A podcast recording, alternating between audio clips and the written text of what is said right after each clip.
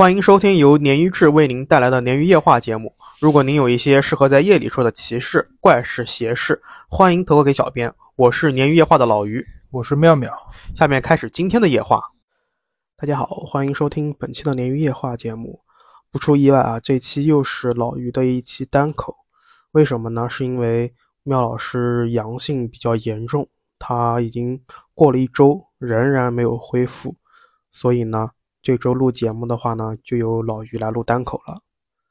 呃，前几天是圣诞节，就是本身鲶鱼是想做圣诞特期的，包括我们的新年特期，一月一号嘛，一直到后面还有我们的春节特期，都有做好计划，甚至特期的内容，老于已经全部整理好了。嘉宾什么也已经打好招呼了，基本上没有太大问题了。没想到出现了这个全国放开这件事儿啊，不多说。但这个时候想到一个挺无聊的谐音梗，就是为什么鲶鱼不过阳不过圣诞，对吧？不过阳节，不是因为鲶鱼不过阳节，是因为鲶鱼都阳了。我们的两个主播，我们的两位后期都阳了。整个团队全部养掉了，我邀请的几位嘉宾也都养了。嗯，其实也蛮难受的，每个人的状况不一样。那康复之后呢，也不能说康复，就是嗯转阴之后呢，整个状态也很差。比方说老于现在讲话讲太多就会缺氧啊，当然原来老于也会有类似的状况，是因为颈椎病，但因为阳性，感觉这个事情被无限放大了。所以，呃，今天可能录节目的状态不是特别好，包括其实我现在自己也是在吃着喉糖，吃着喉糖啊，在给大家录，而且也是在家里面，我已经有一周多没有出门了。呃，一会儿我们家猫要叫的话呢，大家见谅，因为我看到有小宇宙上面的这个鱼友就是留言很害怕，不用害怕，真的是我有养的一个猫的叫声啊，养了三只猫。那这里呢，着重感谢一下咱们小红书的鱼友，一支蓝色的水彩笔，啊，他为鲶鱼制作了圣诞画，十分感谢，特别用心，真的真的特别好。我有在网易云的动态和咱们的小红书上面的最新的一期上面都有发他的这个画作，真的十分感谢，很走心，很走心。OK，那么下面我们就进入今天的第一个故事。今天的第一个故事呢，是来自于我们的小红书鱼友山城川的投稿。下面我们称他为小山。小山说呢，这个故事是发生在他高中时期。他当时读的是学前教育，学校里面呢女生很多，所以呢，小山高一的时候因为疫情和一些个人原因啊，啊住校嘛，呃，睡眠状况啊时好时坏。开始频繁的做噩梦，尤其是疫情放假那四个月，夜夜噩梦。可能就是因为，嗯，像小山说的，学校里面女生居多，啊，他们可能就是话题性比较多一些，导致小山他这个状态啊，这种失眠啊、噩梦的状态啊，啊比较频繁。那小山说，四月中旬的时候，他们开学了。但自己的这个睡眠状况还是很糟糕。那这个时候呢，小山没有办法，他只能假装冷漠，来掩盖自己退化的社交能力。这个是投稿里面的原文。可能，嗯，有一些听众啊，或者是年纪轻一些的听众，可能 get 不到这个点，但是老于能 get 到。有一些这种，特别是精力补充不上的这个时候啊。比方说失眠啊，等等等等，你确实是根本没有心思、没有力气去社交的。但小山说呢，在这一段时间啊，他的观察力突飞猛进，很多时候呢，别人还没有开口，他就知道对方要说什么。那随之而来的呢，是没有情绪波动，以及无法长时间集中注意力，也没有办法感受到快乐。那直觉有的时候会突然冒出来，告诉他：“哎，后面要发生什么？”就有一点像预感一样的。他形容自己当时是神经质又敏感。之后呢，又碰到了很多波折，他没有给老于细说。在高三的时候呢，他经过朋友的允许后，吃了朋友的这个治疗双向情感的药。在这里，老于就要插还要再插一嘴，就是千万不要私自服药，特别是精神类药物。小山之前的那些形容确实很像双向躁郁症，但是呢，一定要去医院诊断了之后再服药，而且一般精神的药物它很多时候啊副作用很大的。这个时候你根本没有医嘱的话，你根本不知道自己是到底是吃对了还是吃错了，非常危险啊！这里提醒一下大家。OK，我们回到故事。小山说，当天晚上他就开始头疼，到了夜里，他听到了敲门声。小山在投稿里面说，他说他的门，他的床啊，正对着一扇木门。那这个门呢？他这个正对指的不是。床头啊，它是床脚正对着一扇木门，是紧挨着的。那这个门呢，是连接他们宿舍跟隔壁宿舍的门。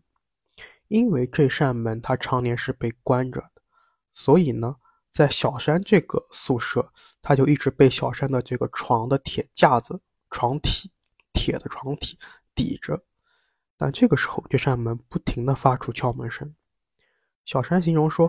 这个敲门的人似乎很有耐心，敲得很有节奏，但他很生气，因为很很很晚了嘛，大半夜了。他说：“谁这么敲门都会被人骂吧？”小山立刻就跑到隔壁去骂人，但隔壁寝室的人却说：“他们保证没有人敲这个门。”那小山自己听得很清楚。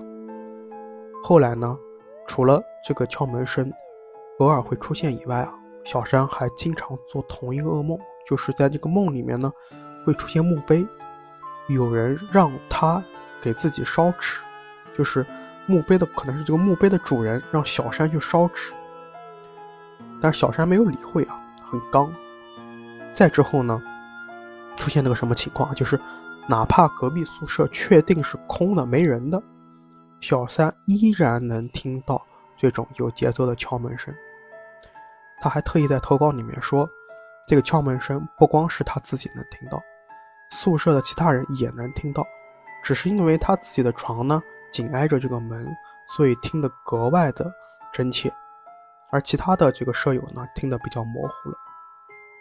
当时他已经非常害怕了，直到有一个不是同寝室的朋友知道这件事之后，就在某一天下午对着这个门大骂脏话，用桌子使劲的抵着门。然后又跑到隔壁去踹了，踹了这个门旁边放着的这个铁架，一边踹一边骂说：“再想就把你这个门给拆下来烧成灰。”从此之后啊，就再也没有敲门声了。后来呢，小山遇到了一个他说的是半吊子道士，然后这个道士给他说呢，他是被捉弄的，也就是说这个鬼或者是这个灵呢，他没有太大的恶意，他只是。想捉弄一下小山，然后他告诉了小山一个方法，就是说在床头呢放一本字很多的书，就不会做噩梦了。字越多越好。所以这个方法的话呢，如果有长期噩梦经历的鱼友们啊，也可以试一试，看一看是不是有效。老鱼虽然睡眠啊，特别是 阳了这几天啊，极差，但是应该是和这个不太相符的，因为我这个是临时的。但是字很多的书我这里太多了。如果说有的鱼友找不到啊，建议上网搜一下黑格尔这种逻辑学的书，每本都贼厚，或者是医学相关的书也都贼厚，字贼多。而，今天的第二个故事呢，依旧来自于我们的小红书的鱼友投稿，它是名字叫做田废有漫画腿，下面我们称他为小田，也是宿舍里的故事。小田说自己大学呢是在昆明上的，宿舍在三楼，因为他们宿舍外面有棵树，所以呢整个宿舍啊采光比较差，相比于其他的宿舍就差很多。从第一天搬进宿舍，小田就觉得这边格外阴冷。小田的这个宿舍是四人间，带着卫生间和洗脸池的那种。那小田宿舍呢，分别住着小田和另外三个大一的新生，呃，和一个大四的学姐，就是小田在内啊，三个大一新生，还有一个大四学姐。床位安排呢是这样的，呃，小田给老于画了一张草图，我会放在咱们的动态里面，就是和和一些，比方说小红书的呃文案里面，因为有些目前有一些平台是没有办法放这个动态的。所以没有办法，大家可以跟着老于在脑海里面勾勒一下啊，大概是这样的，它是一个长方形啊，长方形，呃，小田和学姐在洗手池这一边啊，那对面呢是另外两个，就是另外两个大一新生，那另外一侧呢还有厕所啊，就等于说是洗手池跟厕所各分两边。分别这两边分别住两个人，基本上就是一个很，呃，去掉洗手池和厕所的位置的话呢，基本上是一个正方形了。小田说呢，在男方宿舍里面都会有蚊帐，那女生呢还会在挂床帘，所以呢，这个隐隐私性啊，还有私密性啊，都还挺好的。基本上一钻进去，拉上帘子，就是一个人的小世界了。小田的对床的女孩跟他不是一个班的，所以呢，这个上课时间是不一样的，也就意味着他们两个人除了睡觉的时候啊，很难在宿舍碰见。而同侧的学姐呢是大四，要做毕业设计，还要实习，所以也经常不在。但有一天啊，小田突然发现，对床的位置就算没人，里面也有悉悉嗦嗦的声音。或者呢，有翻身的声音，又或者呢，有这种窗帘，就是那个遮隐私帘啊，轻微晃动的声音，他就觉得很可怕。正好呢，那几天学姐回来了，有一天只有他跟学姐两人在，他们俩就聊起这个事情。结果学姐说，她也不止一次有这种经历，有这种感觉，有感觉到那个位置不对劲。怎么呢？话说啊，有一天学姐回宿舍，就上床自己玩手机了。接下来她听见啊，对面床铺下方的桌子前有电脑打字的声音。开始她也没多想，一直认为是宿舍呢，就是还有一个人，不止她一个。她手机玩困了，就准备睡觉。就在这个时候呢，宿舍门口有人在敲门，咚咚咚，有人敲门。但是呢，没有人去开。然后又敲起来了，还是没有人开，学姐就很生气，觉得那个小 A 啊，简称她小 A 啊，就是那个对床的女孩，那明明在下面，不是在下面玩电脑打字嘛，对吧？你怎么不去开门呢？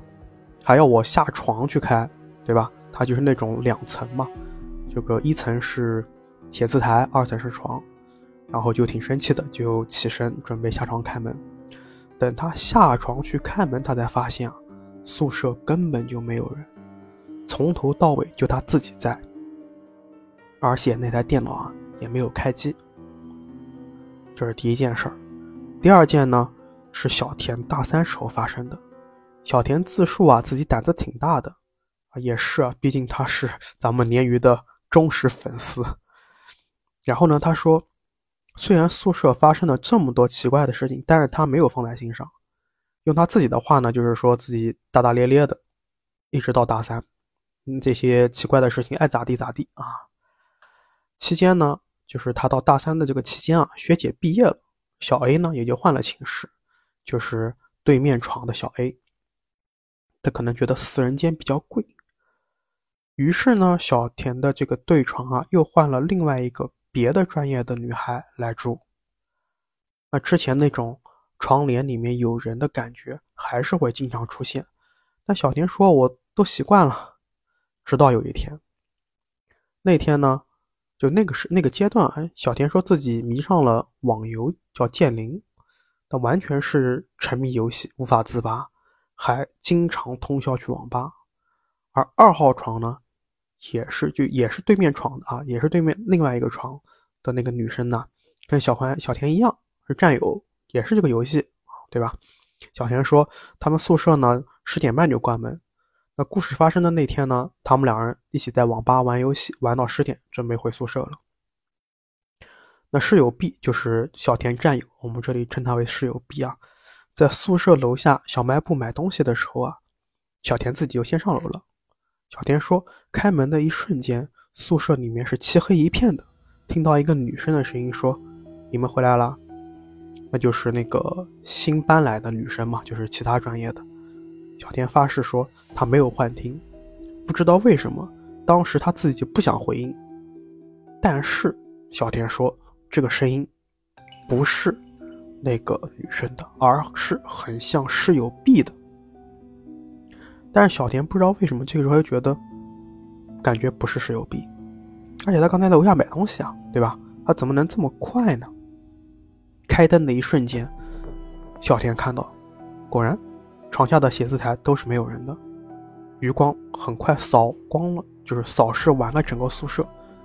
他知道，此时宿舍是没有人的，因为所有床铺的那个梯子下面是没有拖鞋的。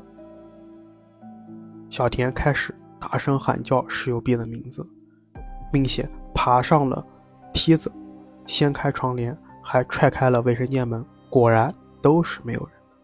就在这个时候呢，买东西的这个室友 B 回来了，小田立刻跟他说：“走，今天晚上我们去网吧通宵。”室友 B 就一头雾水的跟小田走了，因为担心室友过度害怕。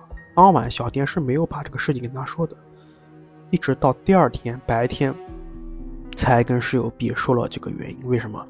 已经回宿舍了，又拉着他去网吧。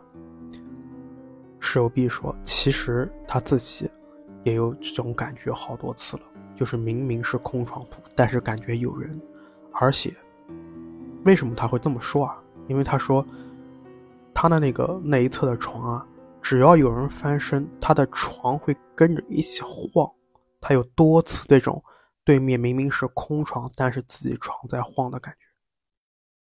投稿到这里就结束了，好在呢，小田也是算是非常平安的毕业了。后面就没有发生其他的怪事了。所以其实我挺好奇的，就是似乎大学啊，或者是中学住校的，比平时比其他地方更容易发生这些怪事。包括我最近有看过一个城探城市探险，到的是一个东北的一个废弃大学城，哇，那个大学城很大，它不知道什么原因废弃了。更恐怖，就有没有懂行的或者是懂一点的朋友给鲶鱼解释一下，为什么就是官方解释啊？因为我们听过各种各样奇奇怪怪的或真或假的解释，学校更容易发生这些事情，对吧？无论有人没人。OK，那我们开始今天的第三个故事。今天的第三个故事呢，来自于我们的网易云的鱼友。叫小玉 Lady 的一个投稿，下面我们简称她为小玉。小玉的这个投稿呀，其实有有点作弊啊，就是我插了个队。小玉投稿应该是近期，也就是我们在疫情在家休息的这个期间啊，阳性在家休息的期间刚刚投的。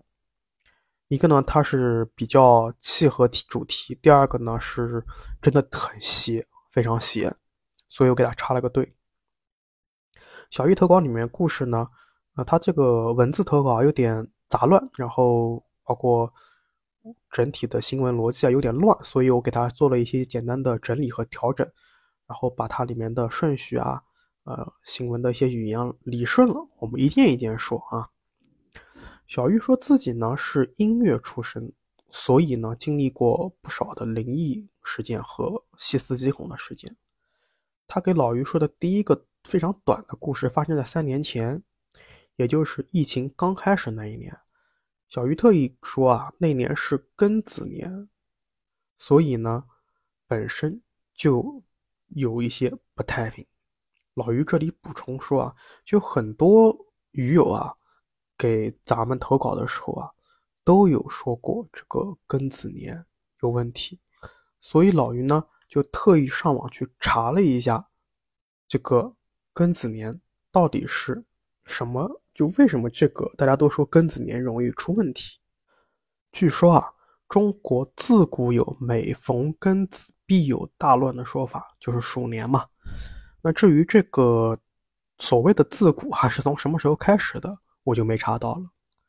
那我们不妨往前推一推啊，往前再推，比方说清道光庚子年，就是一八四零年，是什么呢？鸦片战争。清光绪庚子年，就一九零零年，就是六十年后嘛，庚子事变。以及二十世纪的，就是再往后推啊，二十世纪的五十年代、六十年代的那个三年困难时期，农历庚子年啊，一九六零年，这似乎就印证了之前的说法，每到庚子年必出怪事。包括，呃，网上面就是比较风行很久，就很多人把这个这个东西和那个鲁班书啊并称两大。邪书啊都有这样说的，就是袁天罡和李淳风的那个推背图里面也对庚子年有所解释，说汉水茫茫不统计统，南北不分河中河共，指的就是这个庚子年容易出问题。就从古至今呢，很多说法说这个庚子年有问题的。当然了，我还查过一些官媒的报道。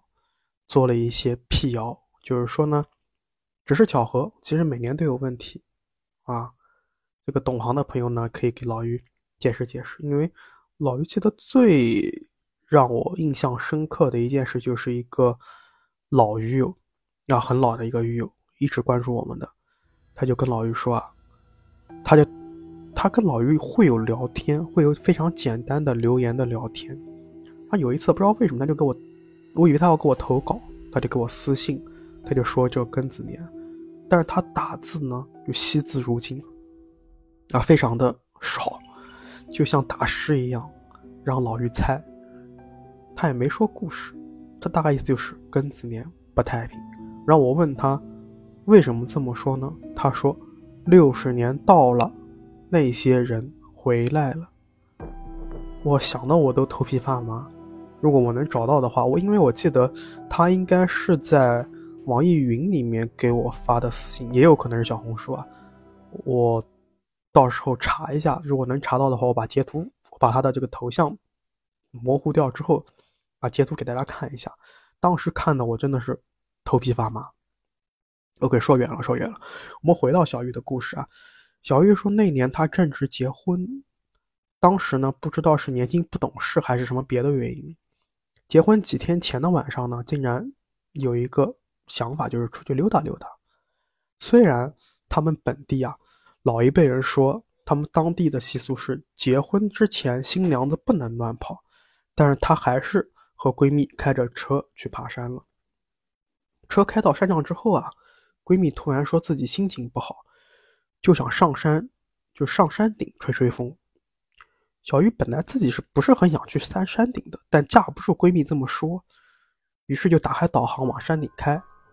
开了有一会儿呢，照理说这个时候就应该到山顶了，但不知道为什么，不仅没有到，而且这个路啊越开越平坦。打开导航，他手动的去滑动查看之后啊，小鱼发现两个人刚才根本啊就是开着车在打转。就在这个时候。导航的信号突然消失了，小雨赶紧给闺蜜说：“我们下山吧，不要乱跑。”跑。就在闺蜜答应之后，小玉就一路心里面念着“阿弥陀佛，阿弥陀佛”，就开回去了。好在呢，回去的路上没有发生意外。啊，这是一个很短的故事。那第二个故事呢，就是我们的主题故事了。就更恐怖的事情，它有连续性啊，发生在小玉出阁宴前几天。那天呢，他是去上夜班，小玉是是这个白班和夜班两班倒的，所以呢，他晚上十点四十的时候，他买完夜宵就开着车往单位去。当他开车经过必经的一个桥洞的时候，他突然发现啊，车灯变得微弱起来。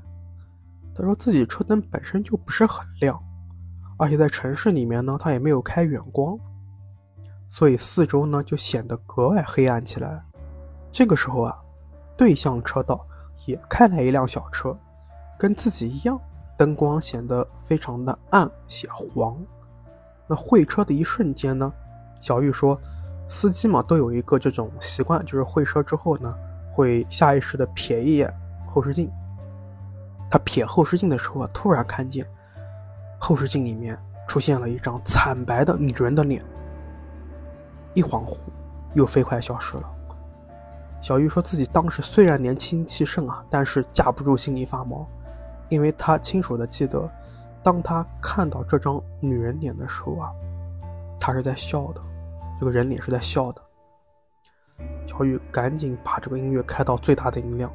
油门踩到底，一路开到了单位。所以这里老于给大家提一个建议啊，如果以后大家独自行车，就是知道自己下面要在夜里面独自行车了，最好准备一些驱邪歌单，对吧？比方说什么好日子呀，对吧？国际歌啊，红歌啊，震死他们，对吧？这样很安全。OK，嗯，不说笑啊。之后呢？就发生了这个人脸事件之后啊，又平安无事的过了半个月。半个月后啊，小玉中午在母亲家里休息，午睡的时候呢，做了一个噩梦。小玉给老于描述啊，是漆黑的一片，在梦里面有一个身穿绣和服的大家闺秀一般的一个古装新娘子，拿着喜帕坐在古色古香的这个八仙床上哭。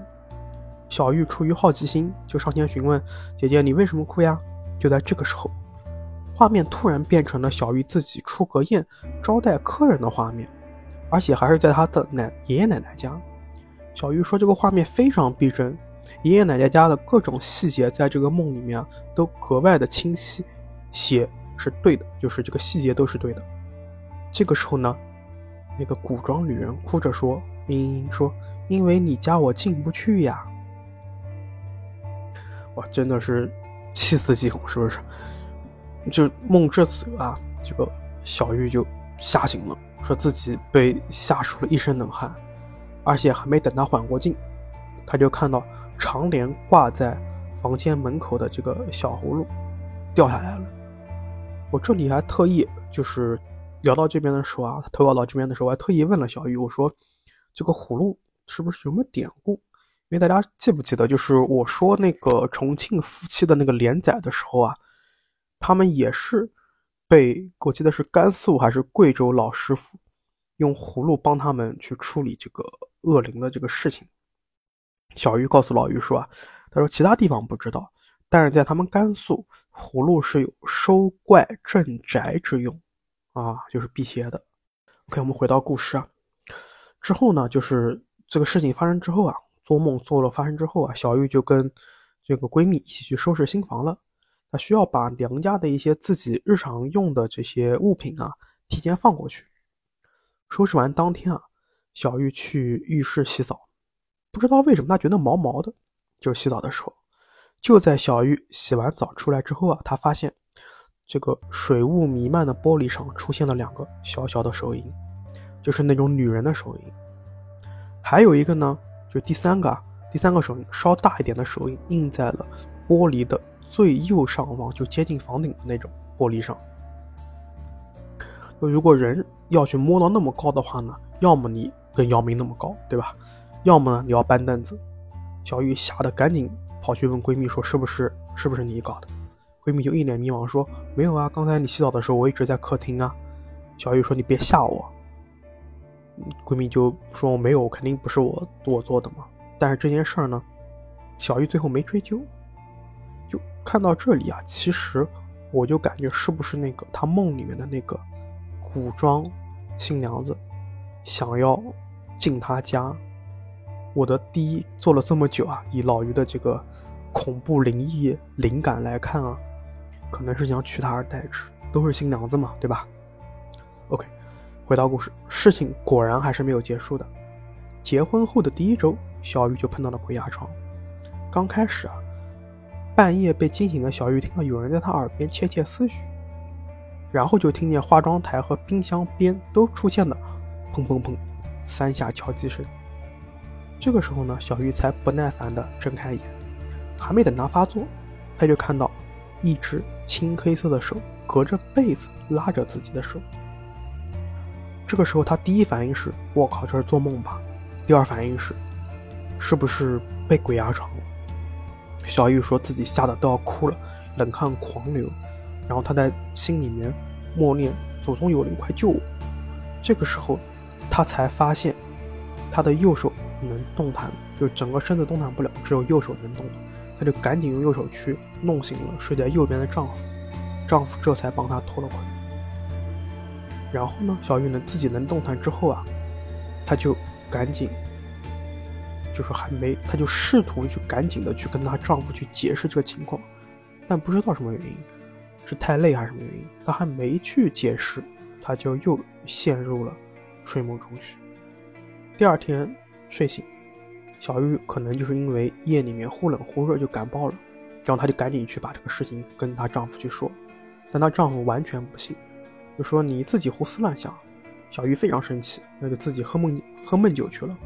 等她回到家的时候啊，丈夫却说：“你刚才走的时候，阳台上就是你刚刚走了以后，阳台上好像有一个跟你一模一样的人在拖地，而且阳台的灯忽然亮了一下就灭了，然后就传来了非常清晰的拖地的声音。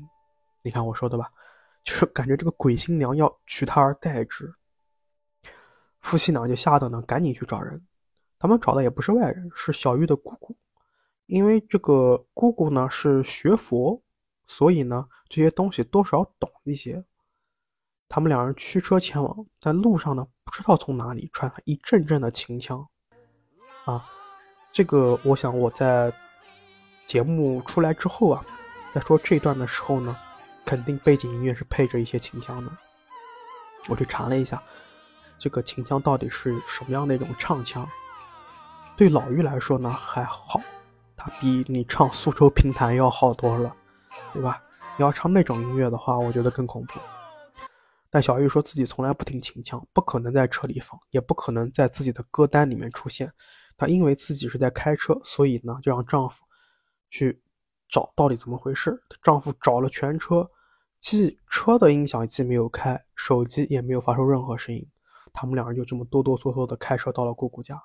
等到了姑姑家，姑姑听完他们的故事，就满脸安详的告诉小玉：“不用担心。”就大概不知道，呃，他就说：“大概是你啊，不知道在什么时候、什么原因冲撞到了、冲招到了那个女鬼。”这是小玉投稿的原话啊，冲刺的冲，招聘的招啊，冲招到了那个女鬼。说着呢，就拿起一个钵。念咒为小玉驱鬼。小玉说自己当时坐在这个姑姑身边，听这个播音的，就平常啊，他他听这个声音觉得非常的，嗯，清晰悦耳，也不能说清晰，就是很空灵嘛。大家应该知道那个钵像碗一样的那个，然后网上面经常会有人去卖或者表演，就是敲的时候很空灵。但他当天啊，一听就觉得自己头痛欲裂。但听完整个经文之后啊，他感觉自己的气息顺畅很多，头也不那么痛了。然后姑姑就告诉他呀，其实头痛的不是你，而是跟着你的那个东西，就是那个鬼嘛。然后呢，给了他们两人一些黄纸，让他们在第二天特定的时间段去十字路口烧掉。而且家里面有一件东西要请走，不是他用得起的。原来出嫁之前啊，小玉的父亲给她准备了一个古董首饰盒，上面呢就是一个古装的美女的一个雕饰。之前呢，她一直是放在奶奶家的，这就解释了为什么小玉梦里面出阁宴是在奶奶家，并且呢，那个鬼新娘说我进不去你家，就呼应上了。第二天呢，小玉就把这个首饰盒放回了奶奶家。就从自己的这个新房放回了奶奶家，然后呢，就把这个烧纸操作全部做掉了。操作完之后呢，她就按照姑姑说的，去人多的地方转一转。她就跟丈夫去了超市。啊，就在进超市门口的时候啊，小玉又恍惚的看到了那个鬼新娘。这个场景是小玉在上楼梯，这个女鬼呢在下楼梯，两人算是擦肩而过。小玉当时吓得没敢多说，一直用余光看着这个女鬼，大概三秒钟，女鬼就消失不见了。自此之后啊，家里面就再也没有怪事发生了。小玉对我说呢，他投稿的目的啊，是希望大家对这些未知的东西啊保持敬畏，这样才能平平安安。其实这个也是鲶鱼的终极夙愿之一吧，希望我们的鱼友都平平安安。好的，这个故事到这边。好的，今天的最后一个故事呢，呃，应该是我跟妙老师来说的，应该是妙老师来给大家重复的、复述的，不能说重复的。为什么呢？因为这个故事的获取，这个故事的主人公是妙老师他健身的一个朋友。啊，可惜呢，就是今天只能有老于一个人来录音嘛，所以我们也继续。好像久很久，这个话成久违了。经常听嘛，期待妙老师的回归。妙老师于公于私啊，他这个身体好像弱了些。OK OK，不开玩笑了。OK，这个故事呢是妙老师健身的朋友，我们称他为刘哥，因为他要立名啊，我们惯例。刘哥呢是个七零后，无论年龄还是阅历呢，都是老大哥级别的人物，所以他给我们说故事的时候啊，他带着一种调笑和打趣。但老于看得出来啊。这件事对刘哥的影响，并不像他嘴上说的那么轻松和简单。刘哥自称是个糙汉子，因为他平时工作是做物流相关的，虽然不是特别累，但是工作环境呢比较复杂。啊，有一段时间呢，刘哥管理的这个仓库啊，被一家食品加工厂这个租用了，所以天天往仓库里面运送各种各样的肉类。好像是因为生肉跟熟肉啊，它不能放在一起，所以当时除了工人以外，刘哥自己他也不得不帮着卸货分货。而且这些事情啊，刘哥说他已经很多年很多年不用亲自动手了。故事发生的那一天呢，他们刚卸完八十多箱的生肉，因为物流的原因呢，有一些箱体破损了。工人本身就对这个班火有点怨声载道，加上这个生肉的味道比较大。所以动作呢就有点粗暴了。刘哥自己说，当时仓库卫生搞得一塌糊涂，他赶紧组织人去打扫。因为当天刘哥自己没有去搬货，所以呢他就拿着这个工具呢帮忙清理卫生。他就在满仓库这种呃难闻的这个味道的时候啊，刘哥突然闻到一种奇异的香味。好，用他自己的话形容啊。就像黑夜里面的闪电一样，就特别的突出，在这个屋子里面。啊，刘哥仔细闻呢，有点像山茶花和茉莉花混合的香味，但闻久了，反倒不如刚开始刚闻到那么雅致，而逐渐产生了一种低劣的香精的味道。刘哥当时一开始觉得，可能是哪个工人喷香水了，也可能是司机什么人喷的，也没多想。但奇怪的事情发生了。这个时时间啊，到了第二天，刘哥第二天下班回家吃完饭，就去健身房撸铁了。刚给手上上完滑石粉，还没去拿哑铃，他又闻到了这股山茶花和茉莉花的味道了。这个时候，刘哥说自己一惊，因为他首先确定啊，这不可能是自己自己有涂这些东西啊，这种三这种五大三粗的这种汉子，对吧？恨不得就是用肥皂洗脸，他怎么可能去涂这些东西呢？那第二反应是不是滑石粉？他就去闻了闻，也不是，因为刘哥的用的这个滑石粉是健身房提供的，而说都是便宜货，所以压根不可能是那种有香味的这种滑石粉。刘哥当时虽然很惊讶，但是没往心里面去，他健完身就直接回家了。他说自此之后啊，刘哥说经常在生活中闻到这种低劣的。山茶花和茉莉花混合的味道，有的时候呢是开车突然闻到了，有的时候呢是洗洗完澡啊突然闻到了，有的时候呢他在这种喝酒的酒杯上都能闻到。他说这种味道啊就像阴魂不散一样，一直纠缠着自己。而且刘哥越发觉得这个味道啊，经常是从自己手上散发出来的。刘哥说自己从来不用护手霜。也没有跟人就见人就握手的习惯，那这种味道究竟是从哪里来的呢？他不得而知。到最后啊，他甚至做梦，他做了个梦，他自己死了，被人放进了灌满水的这个浴缸里面，而这个浴缸里面的这个水，这一缸水就是那种山茶花和茉莉花的味道。那最后实在没有办法，刘哥去市中医院看了医生，说是要给鼻子做电针灸。刘哥一年去了四次，前后用了一个月，才终于摆脱了这股味道。也就是说，可能是神经性的反应导致他能闻到这个味道，但是为什么是永远是同一种味道，就不得而知了。还是蛮诡异的，是吧？OK，今天的鲶鱼就到这边就结束了。呃，也就是让我们听众啊受苦了，听着老于这种。半生不死的这个声音啊，肯定是很不好听的，有点沙哑。那总之所以这么呢，也是因为不想断更。啊，目前鲶鱼，呃，陆陆续续也快跟着快半年了，从来没有断更过，基本上保持着每周至少更新一次的一个频率。我们也希望我们能够不请假、不拖延的这么一直做下去，做甚至做十几年这种，作为一个很长久的节目。那感谢大家对鲶鱼的支持和关注，也感谢大家对老于和妙老师身体的支持关心。我们也希望能够尽快恢复，以最好的状态去做更多更好的节目。对了，上一次咱们的一个投稿，啊，不是投稿，投票，就是鲶鱼会做一批文创嘛？嗯，还没决定做什么，可能是徽章啊。书签啊，呃，衣服呀，呃，手机壳啊，等等等都有可能。然后当时投票的就是说，用图是用咱们现有的封面图，因为很多封面图老玉是真的很喜欢，而且我做了一些打样了。还是说是让妙老师做新图？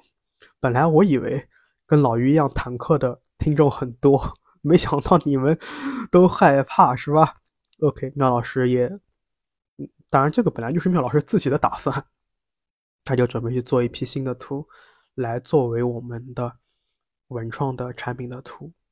当然了，这个周期可能会长一点。本身我们打算就是这周把这个事儿确定了，上周把这个事儿确定了，这周就打样出小样，然后选品，在这个月内把这个品定下来，下个月争取在春节之前让大家。